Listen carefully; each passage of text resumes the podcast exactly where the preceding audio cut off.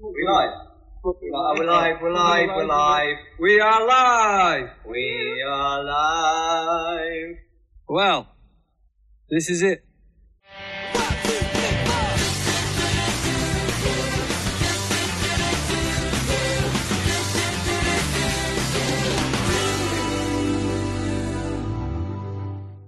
Oi, pessoal, eu sou a Carol Amed. E eu sou a Cine Vernia. Nós somos amigas, fãs de McFly, jornalistas, e a gente decidiu então vir aqui criar um cantinho para vocês que também gostam de McFly, para conversar um pouco sobre eles, sobre a banda, sobre os integrantes da banda, sobre projetos paralelos e outros assuntos relacionados. Pois é, o negócio aqui é falar absolutamente tudo, tudo, tudo de McFly. A gente acompanhou eles, acompanha eles por muitos anos, mais de 10 anos, né, Carol? Se parar uhum. pra pensar, acho que mais de 10 anos. Tô tentando lembrar. Com certeza. O ano, o ano que eu conheci eles. É, foi mais de 10 anos, com certeza.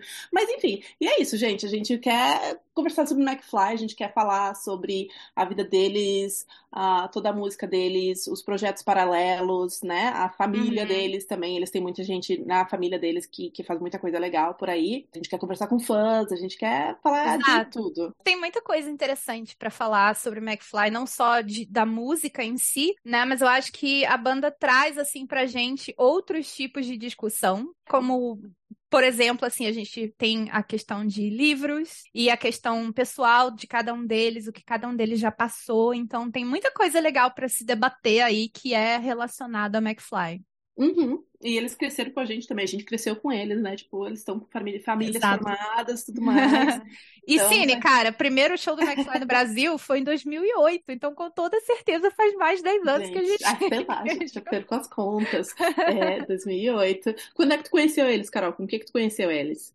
Nossa, sabe que eu não me lembro qual foi a primeira música de McFly que eu ouvi, mas eu, foi em 2007. Eu não consigo lembrar o ano, mas, tipo assim, vai fazer sentido com o clipe, porque é muito específico. Uh, Transylvania. Eu não sei como. Não eu acho que foi mais ou menos nessa época, viu? É, eu não sei porque, não sei como. Eu, eu, eu acabei escutando. Acho que tinha, eu tinha algumas amigas que gostavam deles. E eu, tipo assim, ai, daí, sabe? Ai, não, não tem saco. eu tava na minha épocazinha rockzinho, emozinho, tipo assim, McFly Who, sabe? é. E aí eu acabei, é, comecei a assistir entrevistas deles, eu acho que para ajudar algumas amigas minhas traduzindo coisas, alguma coisa do tipo. E aí eu acabei vendo o clipe de Transilvânia e achei maravilhoso, achei a música maravilhosa. Tipo assim, meu Deus, uhum. como assim, gente? Transilvânia é maravilhosa mesmo. É maravilhosa. Não por causa do Doug, mas enfim. Por causa do Doug, desculpa. É, e, e, foi isso, cara. Assistindo as entrevistas dele, para mim, McFly foi uma coisa assim. Eu me apaixonei muito mais, primeiro, vendo as entrevistas dele e por eles, o jeito deles depois pela música, sabe? Foi a música foi uma muito consequência de eu uhum. gostar deles. Mas enfim, é porque eles são eles são bem carismáticos mesmo. Não dá para negar que as entrevistas do McFly são as melhores.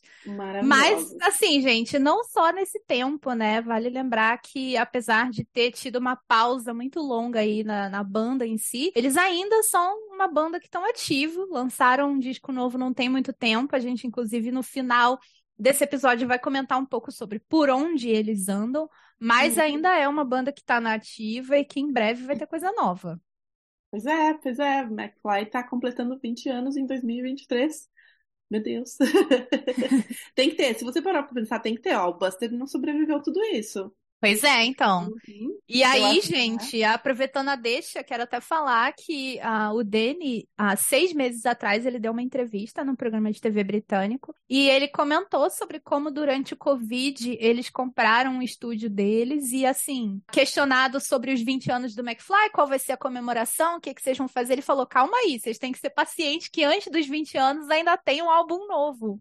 E que esse seria o melhor álbum que eles já fizeram. Que o álbum tá incrível, que eles estão muito orgulhosos deles. Então, assim, gente, o McFly vai completar 20 anos muito em breve. Tá vindo álbum novo. Danny disse, tá Pelo amor de Deus. Pelo amor de Deus.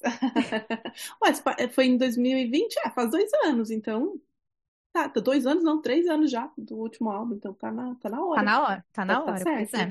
Ah, não. Então, qual é a ideia desse primeiro episódio? A gente vai falar um pouquinho sobre a história do McFly. Se você, tipo assim, caiu de paraquedas aqui nesse podcast, só leu o, o nome Unsaid Things, não sabe, McFly Who. a gente vai comentar um pouquinho como é que eles surgiram, um pouquinho de cada, uh, um pouquinho do background de cada integrante da banda, muito brevemente, assim, só para para dar uma ideia para vocês uh, como é que eles começaram. E é isso. E antes da gente começar a falar um pouquinho da, da história do McFly, já queria pedir para vocês assinarem nosso podcast no agregador favorito de vocês de podcast. Também seguir a gente no Instagram. A gente tem um Instagram pro podcast que é UST podcast. Então sigam a gente lá, que a gente vai falar sempre que tiver episódios novos, que a gente tiver ideias perguntando para vocês algumas coisas uh, ah, para a gente colocar nos podcasts e etc. Beleza?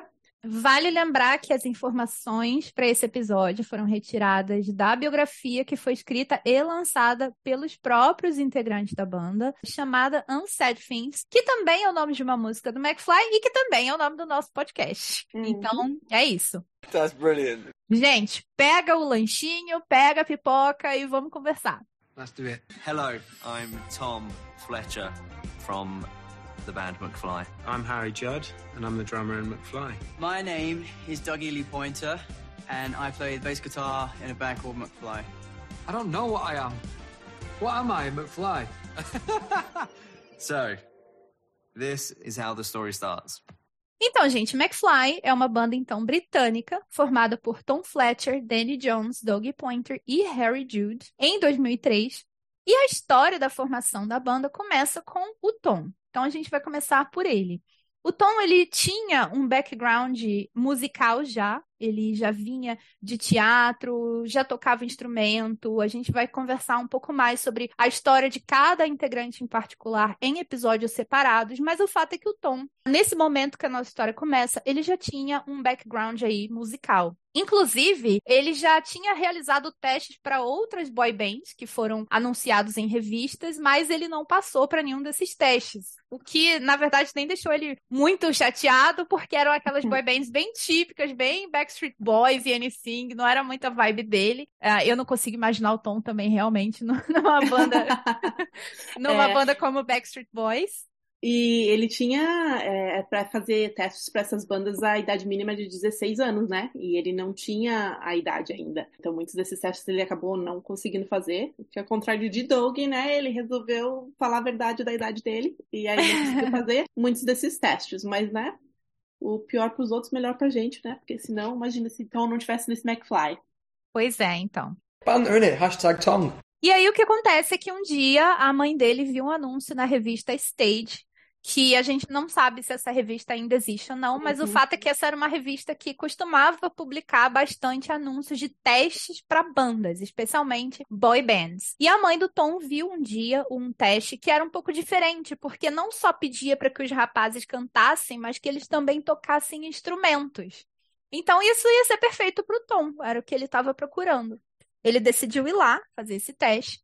Meio que de última hora, né? Foi no, no dia seguinte, esse teste. Exato. É, foi, uhum. não teve muito tempo para ensaiar muita coisa, mas ele tentou ensaiar. Chegando lá, tinha bastante gente, eram cerca de duas mil pessoas que estavam lá para fazer o teste junto com ele. E logo que ele chegou, ele reconheceu uma pessoa, um dos integrantes da banda, que já estava selecionado. É inclusive bom a gente explicar, porque como era? Eles estavam querendo fazer teste para dois integrantes dessa banda. Dois deles já estavam selecionados, já faziam parte da banda e uhum. dois eles estavam procurando. Então, um dos integrantes ele reconheceu que foi o Matt Willis. Por quê? Porque o Matt. Né? Exatamente, o Matt estudava com o Tom na mesma escola, quando eles. Nessa época o Tom já estava na faculdade. Mas quando ele estudava na escola, ele estudou junto com o Matt. Não no mesmo ano, mas estudava lá. E junto do Matt estavam os empresários Matthew Flat e Richard Rashman, que o Tom não sabia ainda, mas eles iam ser assim figuras mega importantes na vida dele e também na, na, na carreira do McFly de uma maneira geral. E uhum. outra pessoa que estava junto com eles era o James Bourne, que era o outro integrante da banda que já fazia parte e que também viria a ser uma pessoa mega importante na vida do Tom. E essas eram as quatro pessoas que estavam lá participando desse teste, analisando os testes e basicamente selecionando os rapazes para entrar na banda. A banda que é o Busted. Então a gente sabe que Tom talento tem de sobra, a menina tá aí, né, gravando música, compõe pra caramba, escreve milhões de livros, socorro, tá sempre escrevendo livro, meu Deus do céu. Então, tipo assim, não começou assim, né? Ele tinha aquele talento ali, mas ele tinha que aperfeiçoar muito o talento dele. E os empresários, o Matthew e o Richard, eles notaram isso durante o teste, né? Tinha outro menino no teste também, que acabou sendo o terceiro integrante do Busted. Para quem não, não conhece muito Busted, ele na verdade é um trio, ao contrário de McFly. E o Charlie é o terceiro integrante. Mas durante aquele teste, ele estava lá junto com o Tom, e foram os que se destacaram mais por dizer Exato. assim, né? Uhum, É, acabou que os dois foram selecionados no fim das contas, né? Uhum, pois é. Eles falaram pro Tom, meu querido, welcome to Busted. Mas não durou Por muito. algum tempo, o Tom fez parte do Buster, gente, acreditem. Pois é, pois é, não foi, não compôs, não compôs apenas músicas, né? Ele tava lá. Mas isso durou, tipo assim, dois dias, né? Pobre de Tom. O que, aconteceu, gente? Ah, depois de uns dois dias, mais ou menos, que o Tom teve a notícia de que ele tinha sido selecionado para o Busted, o Richard ah, Rashman acabou ligando para ele, falando que fazia mais sentido o Busted ser um trio. Eles iam ficar com o Charlie, né? Mas que eles queriam manter muito contato com o Tom para ele se aperfeiçoar, porque eles sabiam que ele tinha um potencial ali como compositor e gostava do que estava fazendo, queria fazer aquilo, eles, eles sabiam disso. Ele ficou meio decepcionado, né? Porque, enfim, ele queria muito estar numa uma banda desse estilo, né? Que fosse uma boy band, mas não uma boy band dessas clássicas, vamos dizer assim, dançando e tudo mais. Mas o Richard falou para ele, ó, fica aí, faz o que, sabe, segue. Em duas semanas, quando eu voltar pro Reino Unido, eu te ligo e, é, e vamos, vamos por aí. Então foi o que aconteceu. Duas semanas depois, ele retornou para o Reino Unido e entrou em contato com o Tom, marcou um encontro com ele, pediu para ele tocar, pediu para que ele tocasse coisas dele mesmo, músicas originais, se ele tinha alguma coisa. Ele até tocou um negócio lá que ele tinha escrito, mas assim, não causou muito boa impressão, não. Eles não curtiram muito. E assim, pelo que eles falam sobre o Flat, o Flat é sempre bem honesto, né? Joga a verdade na cara. E aí o Flat falou assim: olha, vamos fazer assim, usa esse tempo para você estudar a estrutura de músicas famosas do pop. Analisa as músicas, ouve elas, vê o que, que elas têm em comum. E foi exatamente isso que ele fez. Então, depois desse encontro, ele começou a ouvir um monte de música, começou a perceber o que, que elas tinham em comum, começou a fazer o dever de casa, né? Que o Flat tinha mandado para ele. E aí, nesse tempo, o Tom até chegou a encontrar um, um garoto chamado Gary, que ele também tocava, também queria fazer uma banda e tal, e aí ele chegou até a morar na casa do, dos pais do Tom, para eles Uhum. poderem criar música, compor, tocar. Mas assim, eventualmente o Gary viu que isso não era para ele, ele queria mesmo trabalhar com o pai dele na construção, e coitado do Tom ficou mais uma vez sem perspectiva, sem nada, só estudando as músicas mesmo, né, pensando o que, que ia ser da vida dele. Uhum. Inclusive, agora eu penso, tipo, onde será que tá esse, esse Gary? Será que ele se arrepende? Tipo assim. Com toda certeza. né? Ah, sei lá, né? Mas, Foi enfim, sair para trabalhar na construção com o pai dele. Ah, para. não é? Mas enfim, depois que o Gary acabou desistindo de né, formar uma banda com o Tom, foi aí que a amizade do Tom e do James realmente começou a aflorar mais, né? Eles eram muito parecidos de personalidade. Quem está escutando que gosta de Busted, que é, escutou muita entrevista de, de James, que segue um pouquinho da carreira deles, sabe que ele tem muito a ver com Tom, assim, demais, demais, demais. A personalidade deles, assim, combina bastante. E eles se deram muito bem escrevendo músicas juntos, né? A química deles deu tão certo que eh, o Tom resolveu, ah, vou largar a faculdade, é isso que eu quero pra vida. E ele passava, tipo, noites no apartamento, na casa do, do Busted, compondo, né, músicas com o James e aprendendo também, porque o James, ele começou um pouquinho mais cedo, já tava na banda, já tinha escrito as músicas pro Busted e tudo mais. Só uma observação aí, que o, o Matt Willis, né, apesar do Tom já, já conhecer ele antes e nunca ter visto o James antes na vida, mas assim, eles não eram muitos, muito, eles não eram amigos, na verdade, porque o, o, o Matt na escola, ele era meio popular, né, e o Tom era o Tom, O Tom era o Tom, o nerdzinho, o né? nerd e tal, então Não assim, era ele não unpopular, era... não era, não era não popular, mas ele era o nerdzinho e o, e o Matt não, né? E ele era mais Exato. velho também, né? É, e o Matt era mais velho, então assim, ele não, não era necessariamente. Não que eles não se gostavam, né? Nada, nada a ver isso, mas eles também não, não, não tinham muita afinidade. E diferente do James, que ele se deu muito bem com o James desde o início, né? E aí, assim, durante essa, essa época de compor com James, de estar sempre do lado dele, o Richard resolveu convidar o Tom para participar de uma turnê de teste de uma nova boy band que foi encomendada pela Universal. Só que essa boy band, ela seria uma boy band típica Backstreet Boys. O pessoal ia ter que só cantar e dançar, e é isso. O nome uhum. dessa boy band seria Vi, e eles queriam que o Tom participasse com, dos testes, não fazendo os testes, mas junto com eles viajando aí para conhecer outras pessoas e selecionar alguém. Uhum, e o uhum, Tom decidiu porque, aceitar, né? Até Exato. porque ele tinha sempre no, no the back of his mind, tipo, conhecer alguém que de repente combinasse com ele, ele gostasse da voz da pessoa, alguma coisa do tipo, que não fosse dar certo com a Vi, podia dar certo uhum. com o Tom, né? Porque o Tom não desistiu de formar a bandinha dele. Não, coitado, pois é, ele tava lá. e aí acabou que no dia que foi o teste em Manchester, ele notou que tinha só um cara que tava com o violão na mão. Danny Jones. Ai, o caipira desavisado. That's right. Pois é, o Danny, gente, assim, a irmã dele, a Vicky, o Danny tem uma irmã mais velha, a Vicky, e a Vicky, ela que viu o anúncio na internet sobre o teste da Universal para essa nova boy band e tal, imprimiu, mostrou para a mãe deles.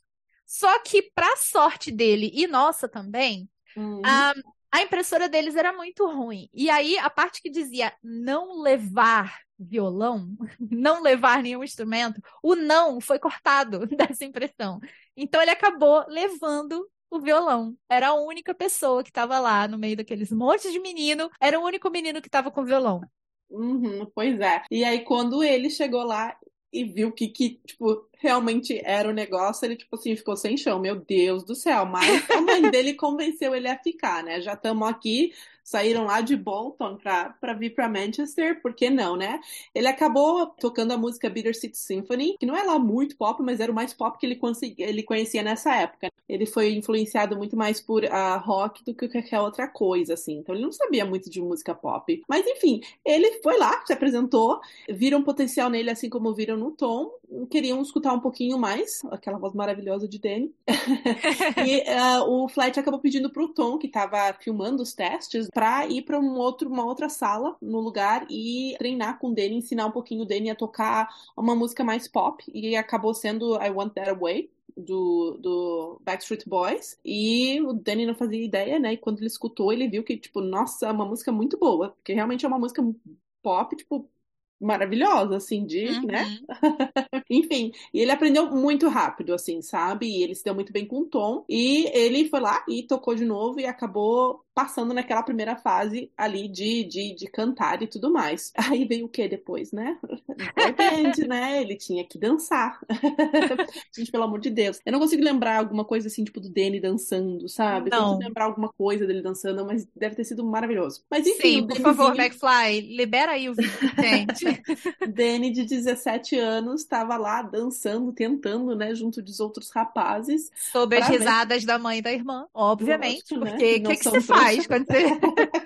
Tell me why ain't nothing but a heartache.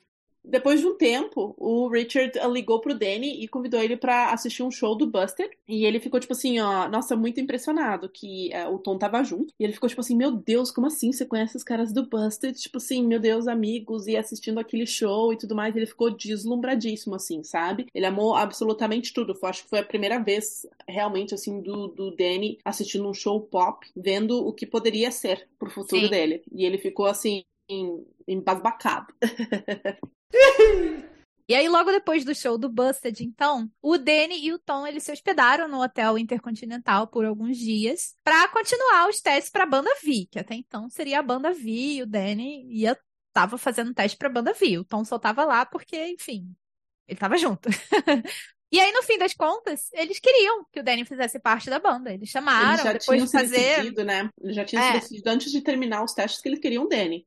É, exato. Eles queriam o Danny, que o Danny fizesse parte, só que assim, o Tom ele tinha outros planos. Ele já queria muito que o Danny não ficasse, que o Danny arriscasse e começasse uma banda junto com ele. Eles tinham se dado super bem, ficaram juntos lá no hotel e tal. E aí o Danny resolveu arriscar. Então ele recusou o convite, ele não decidiu não ficar na banda e acabou que ele voltou para casa, voltou para Bolton, só que ele continuou em contato com o Tom para que eles se encontrassem sempre, tocassem juntos e enfim, Londres para eu tava até fazendo as contas esses dias. Bolton para Londres são cerca de quatro horas de viagem. Então o Danny costumava ir para Londres assim sempre constantemente para encontrar com o Tom e até então meio que sem perspectiva, né? Tava assim, estamos tocando, não sabemos o que, que vai acontecer da minha vida.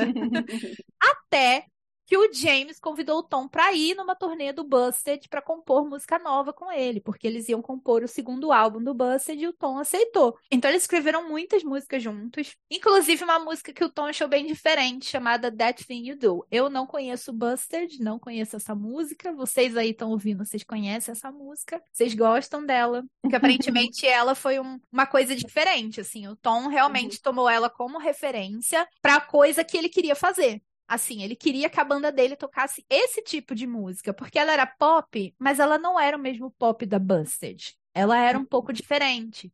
I liked. Depois que ele notou, já sabia direitinho que tipo de, de estilo de música que ele queria que o McFly tocasse. Também já estava decidido que o Danny, né, ia fazer parte da banda, eram os dois ali, eles só precisavam procurar outras pessoas. O que, que faltava? Faltava um nome pra banda, né? Como é que você vai anunciar testes pra uma banda sem ter um nome? Foram muitas sugestões, segundo o Tom e o Danny, tudo horríveis, péssimas. Até um dia em que, o, no, durante um ensaio do Busted, eles tocaram a música Year 3000, que é um clássicozão do Busted. Se vocês não conhecem por Busted, vocês conhecem pelo Jonas Brothers. O Tom lembrou do filme De Volta para o Futuro outro clássico maravilhoso. E aí veio o nome na cabeça, McFly. Só que Danny, caipirinha, nunca tinha, ele nunca tinha visto. Gente, pelo amor de Como Deus, pode? sessão da tarde lá. Como assim? então, ele nunca tinha visto o filme. O que que aconteceu? Tom e James falaram: ah, meu filho, senta aqui, vamos assistir esse negócio agora. Fizeram aí, quase um evento, né? pois é. Eles assistiram, o Danny amou, obviamente. Ele, se eu não me engano, ele viu um carro, e me corrige se eu estiver errada aí os detalhes, mas ele viu um carro carro, alguma coisa assim que dizia Jones, um caminhão, alguma coisa do tipo. Uh -huh. Ele falou, Na placa, é isso. Né? É, é o destino, falou, é, é isso o destino. Mesmo. Adorou e foi isso. Foi assim que o nome McFly aconteceu. That's not fate. What is it? Bom, isso tudo foi no início do verão de 2003. Então, o Tom, o James e o Danny, eles acabaram de escrever a música Obviously, que, né, uma música que acabou se tornando super clássica do McFly também que acabou sendo inspirada na vida do Tom, porque enquanto isso, gente, a, as coisas aconteciam na vida pessoal do Tom, entendeu? Tem toda a história de romance que a gente vai falar em breve, em outros episódios, mas o Tom já conhecia a Giovanna. Já era obcecado por ela, nas palavras dele, apaixonado, obcecado, não conseguia parar de pensar nela. E a Giovanna, ela tava meio irritada com ele, né? Porque ele tinha dado um pouco nela. É. então, e aí ela tava namorando com outro cara, era um policial mais velho, enfim, o Tom achava que o cara era o rival dele, acabou sendo a inspiração pra música. Só que aí acabou que durante todo esse verão o Danny acabou morando com o Tom. Eles dividiam o tempo deles entre a casa dos pais do Tom, a casa do Busted e o quarto, no terceiro andar, do Hotel Intercontinental. Mais especificamente, o quarto 363. Esse quarto, obviamente, para quem gosta de McFly e conhece já um pouco da história da banda, acabou sendo inspiração para mais uma música, né, chamada Room on the Third Floor, também o nome do primeiro disco, mas muito legal para quem quiser assistir no YouTube, tem um documentário disponível chamado On the Third Floor, no qual o Danielton voltam para esse hotel e contam mais detalhes das composições. O fato é que nesse hotel eles escreveram basicamente o primeiro álbum inteiro do McFly quase, né? Foram muitas músicas. That Girl surgiu Uhum. ali, Broccoli, Surfer Baby, She Left Me, Down by the Lake, tudo isso em uma semana. Bem assim. Uhum, era, essas músicas foram escritas com o James, né? Em dupla ainda teve a Room on the Third Floor e a que acho que deu o pontapé inicial, o primeiro single deles, Five Colors in Her Hair. Exatamente. Uhum. E, e eles sabiam que as músicas eram diferentes. Elas tinham alguma coisa diferente, não só por si só, mas diferente das músicas que eles mesmos escreviam como Busted.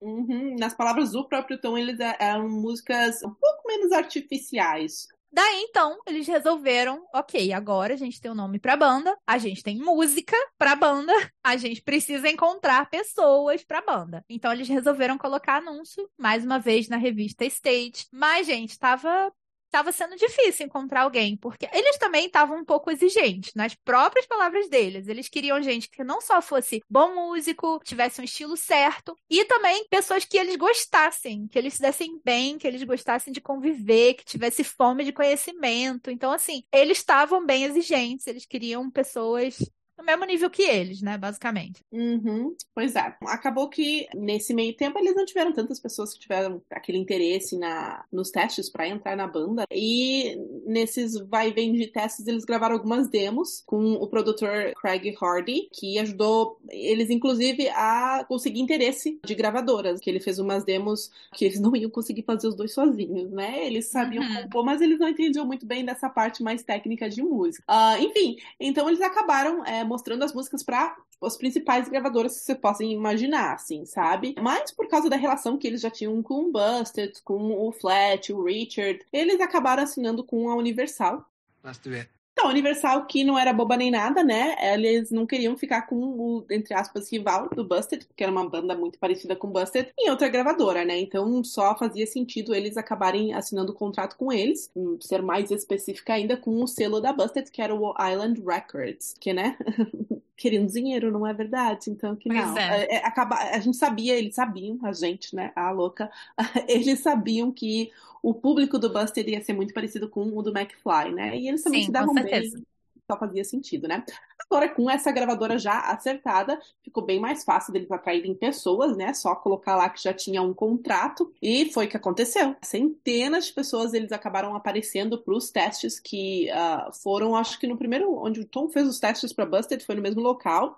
Foi. Várias pessoas a- apareceram lá. E o primeiro da fila era ninguém mais, ninguém menos que o menininho de apenas 15 anos, Doug Pointer. Carol, fala aí de Doug. Então, gente, o Doug, ele era uma pessoa muito, muito não popular na escola dele. Coitado, pobre, sofria um pouquinho de bullying, gostava só de ficar andando de skate, vender os lagartos dele e ouvir Blink-182. Era isso que ele gostava.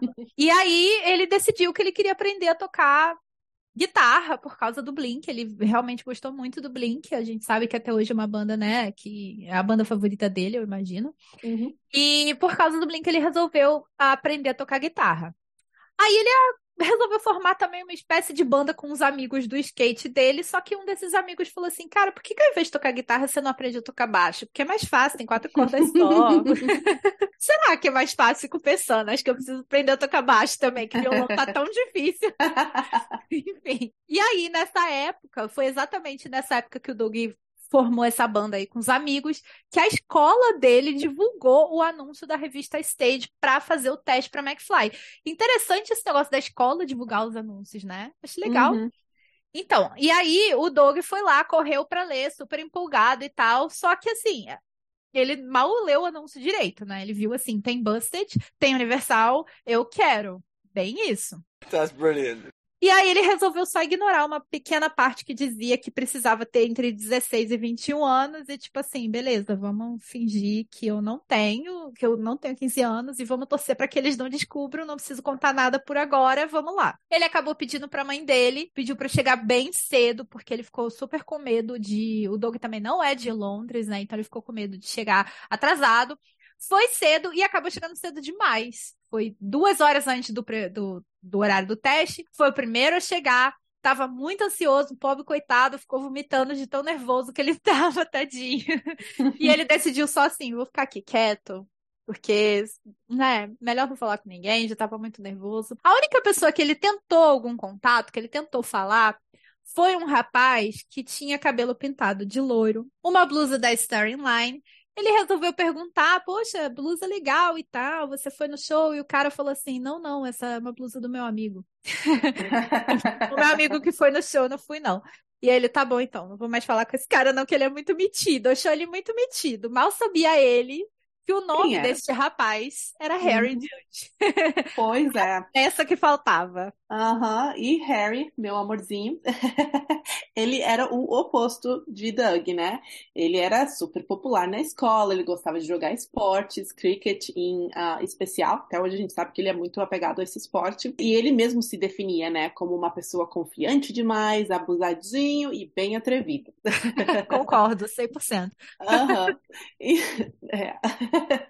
Então, enquanto ele estava muito bem com o cricket, ele até tentou tocar também trompete na orquestra da banda e tal, né? Só mais uma extracurricular activity aí, mas acabou desistindo. Também tentou, tentou tocar guitarra, mas aí não, não era tão musicista assim como pensou. Porque assim, o que, que ele queria, né? Todo mundo no ano dele parecia estar numa banda. Então ele tinha que, ele era popular, ele tinha que estar numa banda também. Ele tinha que se incluir ali no, na parte de, de música, né? Inclusive o Charlie do Busted, ele era parte do. Ele fez parte da escola do, do Harry. Estava um ano à frente da turma de Harry. Mas enfim, o Harry ele tinha alguns amigos que tocavam numa dessas bandas formadas na escola aí.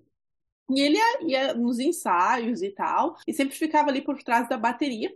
Até que um dia esse, o baterista da banda acabou saindo e o Harry falou: Ah, você quer saber? Eu vou aprender a tocar esse negócio aí pra estar nessa banda, entendeu? E ele acabou fazendo algumas aulas e começou a praticar todos os dias, e inclusive com a bateria da escola que abre parênteses aqui, ele não podia usar, né? Ele tinha a chave da sala roubada Tá? Ele roubou a chave da sala de instrumentos. Mas enfim, no, no, ali depois de algum tempo ele acabou pedindo pro pai dele comprar uma bateria usada, porque ele já estava se dedicando mais. Não ia dar ficar o tempo inteiro lá entrando na escola, né? Coitado. pois é. Mas enfim, teve um, um dia bem específico que o, o Harry já estava praticando por um bom tempo. Ele recebeu uma ligação de um amigo dele falando justamente sobre o teste do McFly e que era, né? Ele já tinha um contrato com a Universal e que ele devia fazer o teste. Por que não? Não tentar. Por ele estudar em um internato, ele teve que pedir, inclusive, permissão para sair da escola e permissão para os pais deles para ir para Londres fazer esse teste. Então ele foi acompanhado do irmão dele, o irmão mais velho dele, o Thomas. O pai dele ficou meio preocupado com o futuro dele, né? O que esse menino quer fazer? Tipo, tem que focar nos esportes, o que quer fazer música, o que quer ser artista, né? A mãe dele foi, é, falou para ele, vai, vai, menino, que mas ela sabia, achava que ele não ia passar e nada, não ia dar em nada, né? Então uhum. resolveu não, não, não encher muito saco por causa disso. mas enfim, né? No dia do teste, o Richard uh, Rashman, ele começou a conversar ali com alguns guris da fila incluindo o Doug e o Harry. Até que o Danny e o Doug chegaram lá carregando os violões e distribuindo formulários para todo mundo uh, preencher nome, instrumento que tocava e alguma informação pessoal que eles achassem interessante. E foi nesse momento, assim, acho que caiu a ficha deles, porque todo mundo começou, tipo, ter aquela comoção, meu Deus, são eles, são eles, assim, sabe? Engraçado pensar isso, né? Porque enquanto todo mundo ficou um pouco intimidado com a presença do Tom e do Danny chegando ali no teste, eles é que estavam se sentindo assim. Ironicamente, uhum. o Tom diz que odeia as pessoas observando ele. Vai entender. pois é. Vai entender. E assim, aí, mas, mas uma coisa que ele se lembra muito de estar tá ali é de ver o Doug e ter uma boa expectativa, assim, com relação a ele. Porque lembra, gente, o Doug era o primeiro da fila, né? Então era bem uhum. fácil eles encontrarem, eles verem e prestarem atenção ali no Doug. Apesar de ter bastante gente. E aí o processo começou, então. Era o Tom, o Danny, o Richard e o Flat e além deles, tinha um cara chamado Louis Bloom, que era um representante da gravadora. Eles estavam chamando de 5 em 5. Os grupos eram assim: ba baterista de 5 em 5, baixistas de 5 em 5. Então eles meio que não misturavam muito. O primeiro grupo de 5 a entrar incluía o Doug, e ele também foi o primeiro a fazer o teste, tadinho, gente. Ai, que dó. Ai, que dó dessa criança. Aí o Flat pediu para ele falar um pouco mais sobre si mesmo, deixou ele muito mais nervoso e depois pediu para que ele tocasse baixo. Só que o que acontece? Ele tinha se preparado para tocar Blink 182, porque isso era tudo que ele ouvia, isso era tudo que ele tocava, isso era tudo que ele queria fazer. E o Flat pediu para ele tocar alguma coisa pop. Aí, assim, ele ficou um pouco desesperado, bateu aquele desespero, mas a única coisa pop que ele sabia era o início da Billie Jean do Michael Jackson. Mas, assim, era o início, não era aquela introdução completa, sabe? Era só um trecho da introdução que ele ficou repetindo várias vezes porque ele não sabia fazer mais nada.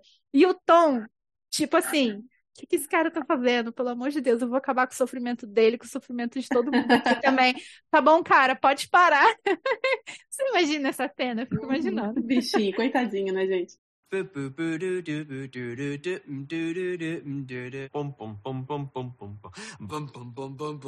You can imagine it.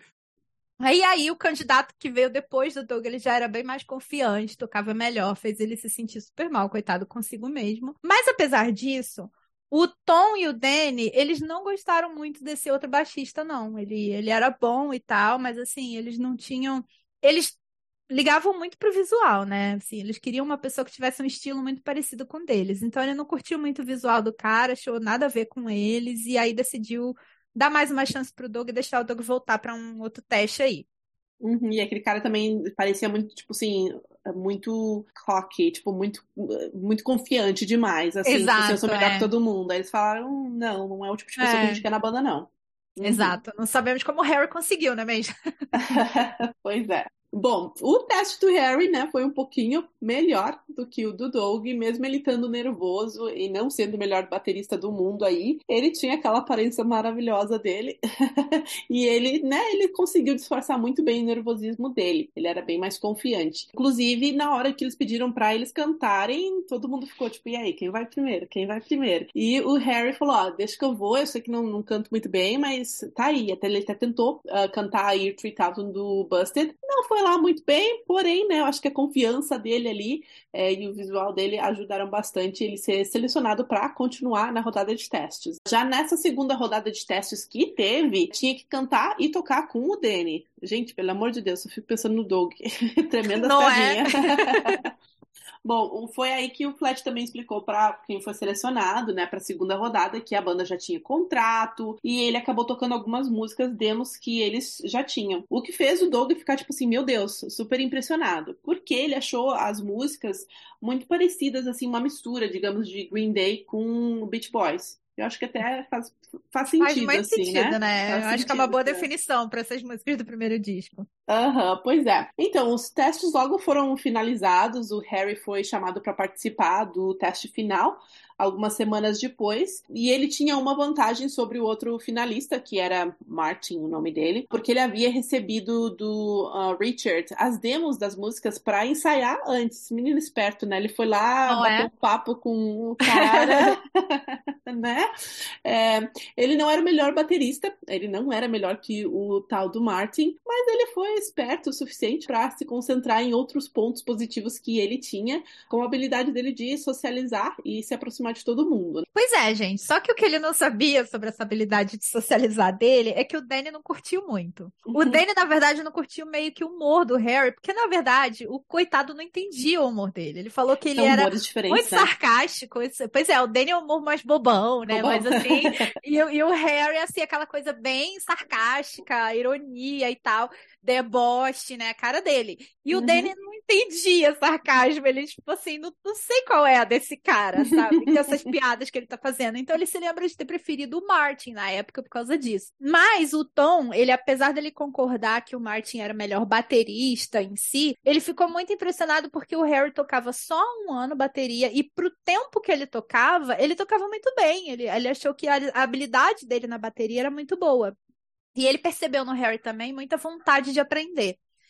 E aí o Flat ligou pro Harry uma semana depois para dar então a notícia de que ele tinha sido selecionado para a banda. Só que o que foi engraçado dessa conversa? Ele ligou pro Harry, agora imagine, começou a dar um sermão no Harry, a falar um monte de coisa e aquela enrolação toda e o Harry tipo, cara, tá bom, mas e aí? E aí, né? E até que ele chegou a falar a notícia final. E é engraçado porque eles mencionam, né, na biografia deles sobre o fato de que o Flat costuma fazer isso tanto que eles até apelidaram. Quando isso acontece, você foi fletchado, você foi flat.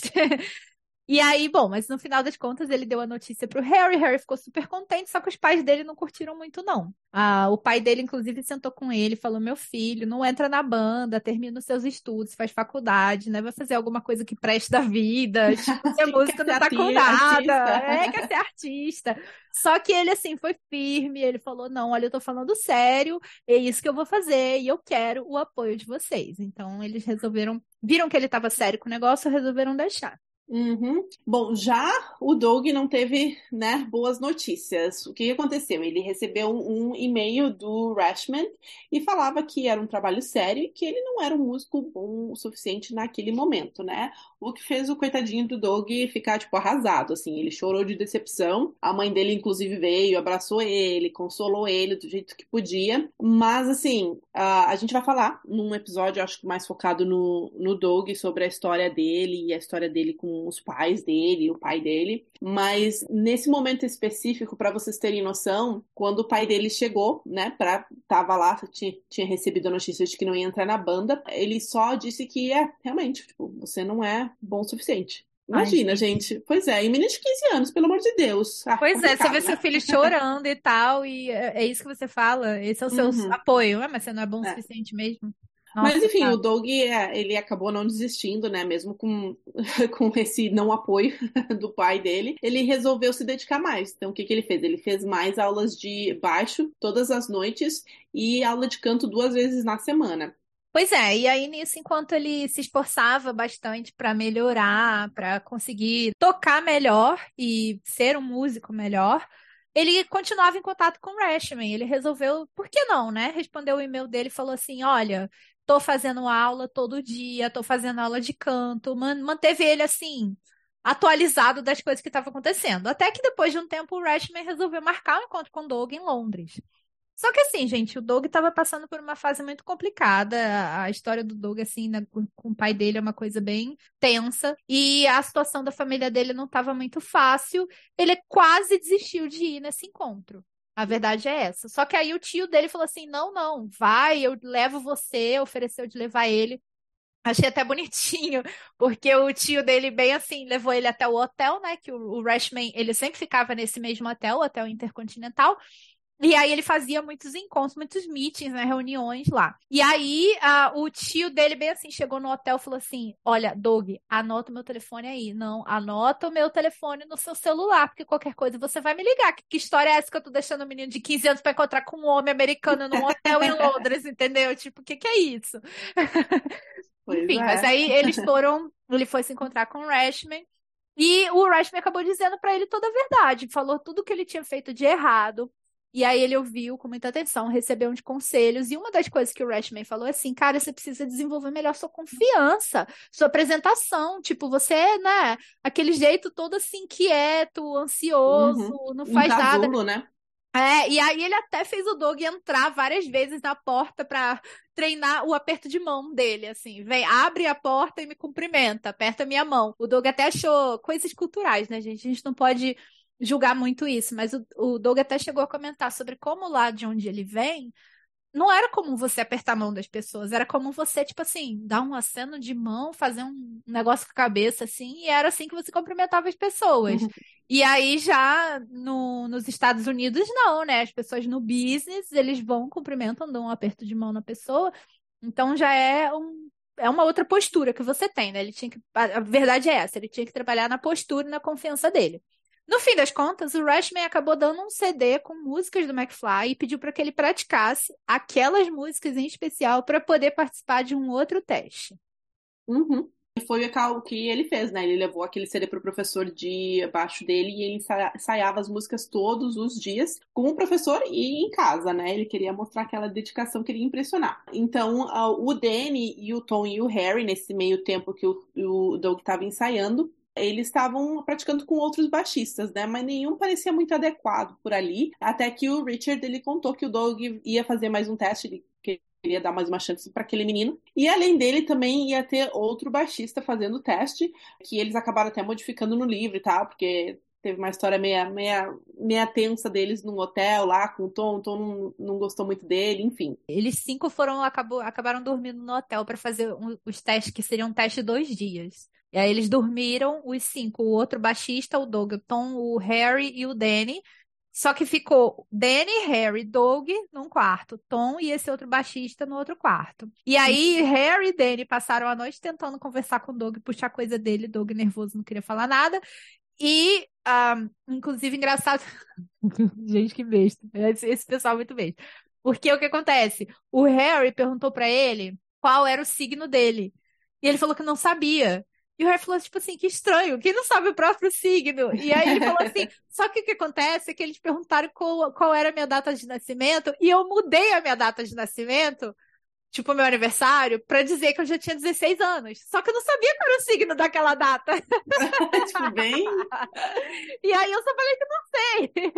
E aí ele não queria mais falar nada. Ele quieto. Enquanto isso, no outro quarto, o Tom só tentou dormir só com, com o cara, mas enfim, é isso. Que ele foi acordado de uma maneira não muito agradável. Innit? Hashtag Tom.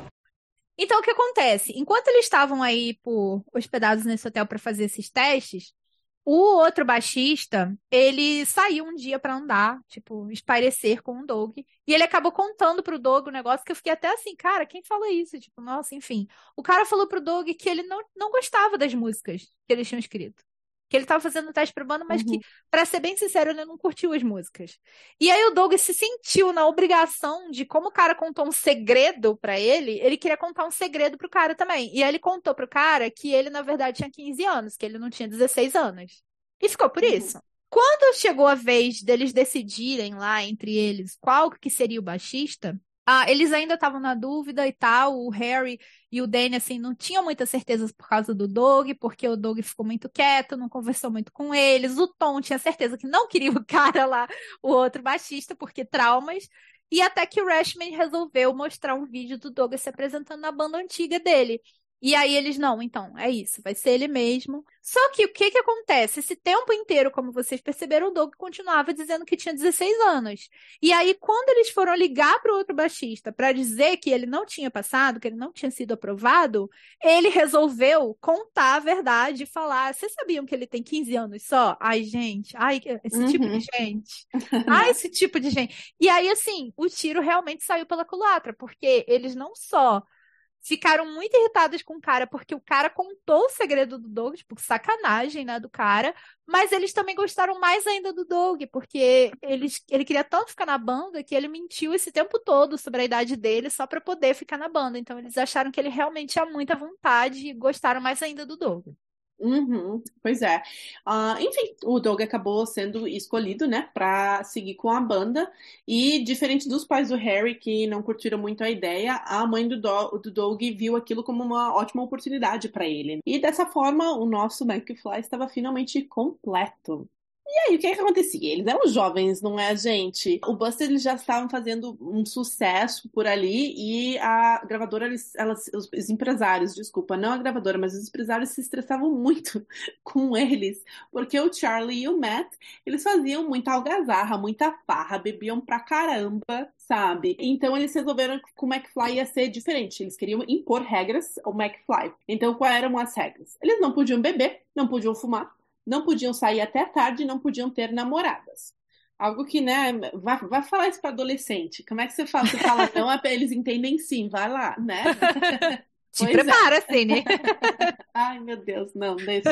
Eu ainda tenho, sei lá, 10, 10 13 anos para me preocupar com isso. Mas enfim, nessa época eles foram todos morar juntos numa casa que a gravadora alugava. Era uma casa de cinco quartos, então eles faziam questão, fizeram questão de falar no livro deles um teto super alto e um terraço incrível. Os meninos, especialmente o Danny, o Tom e o Doug, que cresceram de uma forma um pouquinho mais humilde que o Harry, eles falaram que nunca tinha visto, né, uma casa maior que aquela lá, tipo uma mansão para eles. E nem precisa dizer nada, né, gente?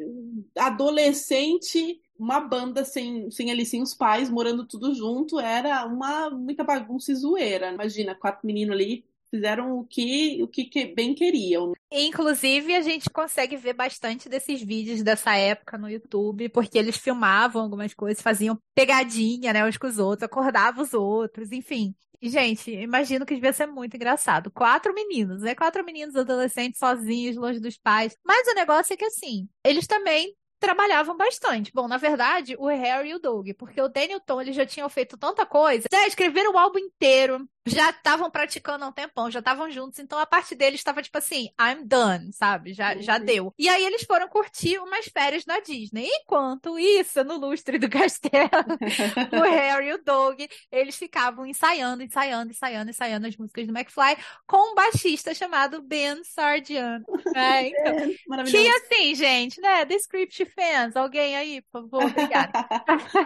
Nessa época, o Doug tinha 15 anos, o Daniel Harry tinha 17 e o Tom tinha 18 anos. Eles também estavam fazendo ao mesmo tempo bastante promoção de mídia, tinha muitos jornalistas que iam até a casa deles, entrevistavam eles e tudo mais, já preparando para o lançamento do disco, para começar a fazer o marketing aí da banda que ia ser lançada. E aí eles foram fazer as gravações do primeiro disco em dezembro. Isso, isso gente, lembrando, a gente está falando de 2003, tá? Aí eles foram gravar o disco em dezembro, só que apesar do Harry e do Doug terem ficado lá, coitados, enquanto o Danny Tom estavam na Disney eles ficaram praticando, praticando. Não estava ainda bom o suficiente para fazer gravação, porque eles queriam que a gravação do CD ficasse assim perfeita. Então, eles chamaram outros músicos para participarem. Então, o baterista foi o Ian Thomas e o baixista acabou sendo o próprio Ben.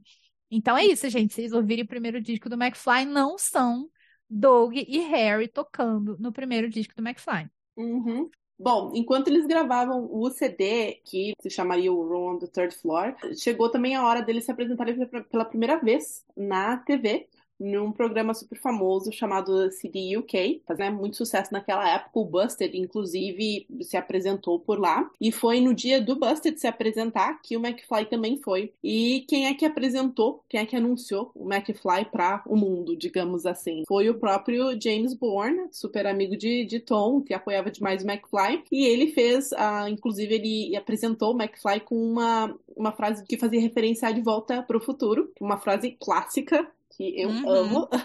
o que, uhum. que ele falou? Acho que vocês não estão preparados para isso ainda, mas os seus filhos vão adorar. Gente, ah. isso em inglês, eu acho muito melhor em inglês, tá? Mas enfim. é maravilhoso. Sim. Inclusive, para quem não se lembra aí, quem, nossa, faz tempo que eu não assisto De Volta para o Futuro, porque, tipo assim, foi euzinha mesmo. Eu tava preparando o roteiro para esse episódio e fiquei. Que momento exatamente eles falam isso no De Volta para o Futuro? É quando o Marty McFly pega a guitarra, começa a tocar aqueles rock and roll de guitarra no baile e tal, tal, e todo mundo fica chocadíssimo olhando para ele, pensando: o que que está acontecendo? E aí ele fica: ah, então, eu acho que vocês não estão preparados para isso ainda, mas seus filhos vão adorar. Então, essa é a referência, vocês conseguem ver, inclusive, no YouTube. YouTube facilmente só esse trecho. A apresentação que eles fizeram foi do próprio primeiro single deles, Five Colors in Her Hair. E vocês podem ver no YouTube, se derem um Google lá, vocês vão, vocês vão achar. Não é a melhor qualidade, mas é qualidade boa o suficiente para vocês verem a primeira apresentação na TV do McFly. Falando em primeiro single, a, a música Five Colors in Her Hair foi lançada em março, no final de março de 2004. E foi super rápido para atingir o topo das paradas e ficou lá no topo por mais ou menos umas duas semanas. E o álbum de estreia do McFly foi lançado em 5 de julho de 2004 no Reino Unido e estreou logo em primeiro lugar inclusive fazendo o McFly quebrar o recorde dos próprios Beatles, gente, choca. Uhum. eu acho que foi, eu acho que foi por isso que eu conheci McFly, tipo, ouvi falar deles, eu acho que foi justamente por causa disso. Se eu não me engano, é por causa disso. Mas enfim, os Beatles eles tinham o recorde de banda mais jovem a ter um disco de estreia em primeiro lugar nas paradas do, do Reino Unido. E o McFly foi lá e desbancou eles, graças a quem? Graças a quem? Uhum. A Doug que mentiu a sua idade e tinha apenas 15 anos de idade. E foi, né, assim que o McFly começou. Everybody wants to know her name.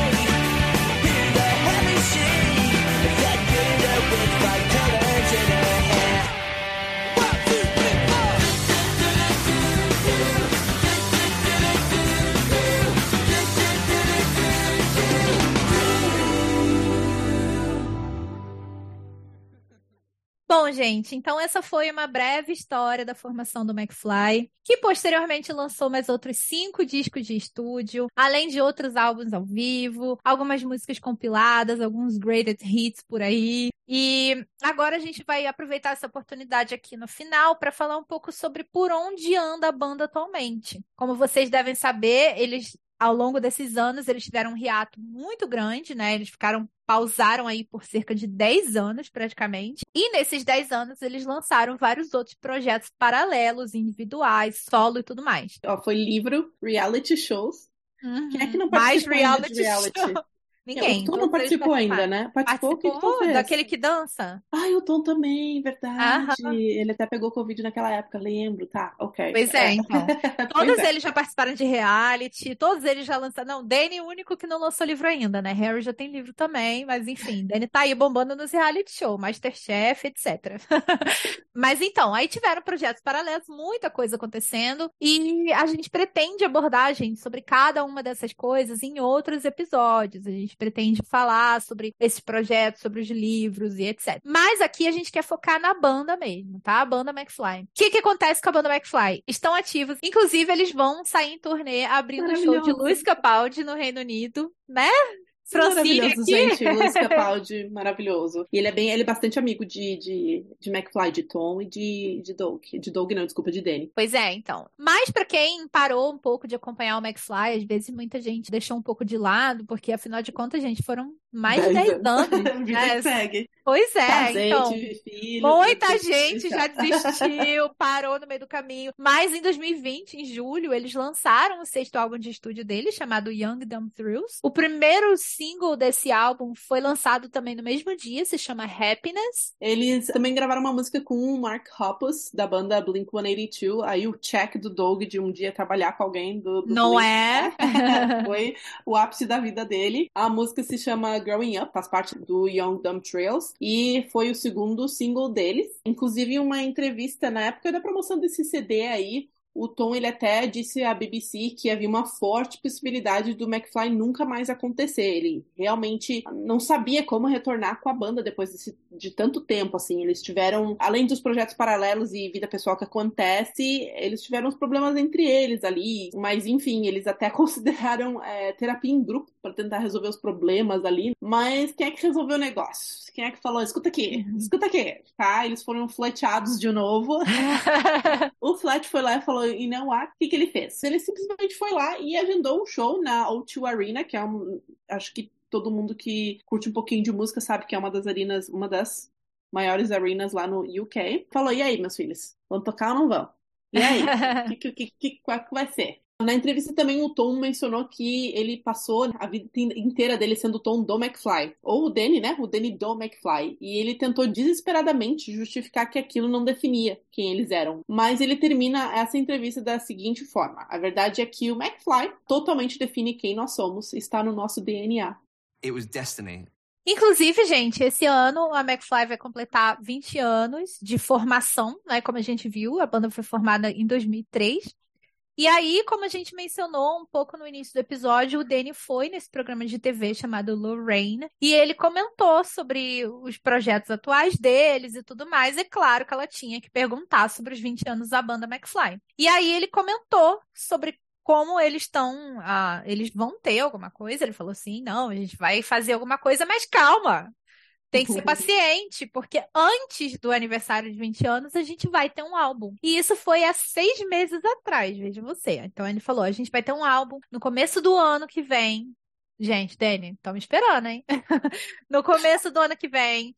Ah, ele falou que eles estão levando um tempo com o álbum, que eles estão assim realmente se dedicando, tomando, tirando tempo para se dedicar pro álbum, que eles querem fazer o álbum assim certinho, bonitinho, que o álbum deve Provavelmente o álbum vai ser o melhor que eles já fizeram, que eles estão muito orgulhosos dele, inclusive assim, ele menciona, vai ser incrível. Ele falou assim, vai ser incrível, vai ser um álbum incrível. Ah, eles estão com o estúdio deles que eles compraram durante o Covid. E ele também menciona sobre como isso foi ótimo pra banda, porque assim, geralmente eles fazem os, as músicas acústicas, e aí tipo, ah, então tá, agenda o estúdio, agenda o estúdio tem aquela pressão assim, que tem que terminar tudo, que tem que fazer em quatro semanas, que tem que fazer em tanto tempo. E com o estúdio deles mesmo, não. É tipo assim, olha, a gente pode, né? A gente pode realmente levar o tempo que for para fazer um negócio bem feito. E assim, as expectativas são altas, porque se a gente lembra bem, assim, na história do McFly, quando que eles fizeram isso antes? De realmente tomar o tempo deles e ficar lá os quatro juntinhos, com tempo para escrever, para compor, para produzir? Na Austrália. Não é mesmo? Para lançar que álbum? Radioactive. Então, assim, eu tô com bastante expectativa. E você, Cine? Ai, demais. I can't wait. Os últimos álbuns do McFly tem, né? A gente divide opiniões, assim. Eu gostei muito do Young Dumb Thrills. Não Gostei sei se foi também. a época, não sei se foi a época que eu estava também, né? Eles lançaram em julho de 2020, né? Foi isso? Isso. E logo depois eu tive minha filha, então eu tava lá escutando o álbum, chorava, chorava, assim, tipo, na, na pós-parto, né? Chorando, chorando, os hormônios. Então, tipo assim, esse álbum pra mim tá, tipo, marcado demais. E se a gente parar pra pensar, o que eles vão lançar alguma coisa esse ano, como o Danny falou, deve vir mais pro verão americano, né? O inverno aí no Brasil. Porque o primeiro álbum deles foi lançado lá por julho, né? Foi julho, uhum. setembro, lá por aí, se não me engano. É, o, os 20 anos do álbum em si vai ser ano que vem, né? 2024, que ele foi lançado em 2004. Mas a formação da McFly é esse ano, então Vamos ver o que, que, eles vão eu, considerar. Pra mim faz anos. sentido eles, olha, eles lançarem alguma coisa, que faria sentido para mim, é aquela muito que entende. Mas assim, o verão é quando eles mais fazem shows, né? As bandas mais fazem shows. Então faz sentido eles lançarem alguma coisa ali por abril, maio, junho e já engatarem uma turnê com os festivais de verão lá da Europa, né? Os que tiverem, muitos foram cancelados, mas, enfim, faz mais sentido eles lançarem por aí, lá pro, antes do, do, do segundo semestre. Vamos é, ver, a gente né, sabe gente? que o Tom tá finalizando um livro, que ele tá super concentrado para esse livro que vai ser lançado no final do ano, porque é um livro sobre Natal, uhum. mas eu imagino que ele tem prazo para terminar esse livro, porque se o livro tem que ser lançado no Natal, ele tem que terminar logo. Então, eu acho que como eles já estavam, o Danny falou isso há seis meses atrás, que eles estavam nos retoques finais, assim, estavam só finalizando o álbum. Então, eu acho que ele já deve estar praticamente pronto, só esperando realmente um momento de, de bom para lançar. Uhum. Eu concordo com você. Geralmente esse momento uh, é para a parte de quem está no, no, hemisfério norte, assim, né? Para a parte do verão. Faz mais sentido que realmente isso aconteça. Vamos esperar, gente. É isso. E é isso, né, gente? Foi esse o primeiro episódio. Foi mais a história do McFly mesmo. A gente já mencionou. Os outros episódios vão ser coisas diferentes. A, a gente vai falar dos álbuns, dos, da própria vida do McFly, de pessoas da vida deles. A gente vai trazer alguns tópicos relacionados ao McFly e tudo mais. Tem, tem muita coisa legal que a gente quer fazer, inclusive falar deles no Brasil, quando eles estouraram conhecendo fãs e tudo mais, fofocas, tudo que der. Sim, tudo que der, a gente quer falar um pouquinho de tudo. Tem muita coisa interessante para falar do McFly, que não é só envolve um McFly, mas assim, os temas que eles trazem, as discussões, né, que a gente pode abordar com relação à história deles e à vida de cada integrante. E a gente quer trazer bastante coisa para vocês, bastante informação, bastante coisa legal para a gente conversar. Mas, uhum. antes de tudo, a gente queria agradecer você que ficou até aqui, você que está ouvindo a gente até agora. Agradecer muito. Você que também vai assinar o nosso podcast para ouvir os próximos episódios. Se você quer saber mais, se você quer estar com a gente, não esquece de assinar para você receber os próximos episódios. E assim, quem sabe a gente vai trazer também convidados especiais, pessoas. É a nossa intenção. A gente quer trazer, já tem uma lista de gente que a gente quer trazer aqui mas a gente pretende ter bastante coisa e ficaríamos muito felizes se você deixar o seu feedback pra gente. Mais uma vez, o nosso Instagram é @ustpodcast. Vai lá, segue a gente, interage, deixa sua mensagem, sua crítica, porque não seu feedback, a gente vai ficar muito feliz.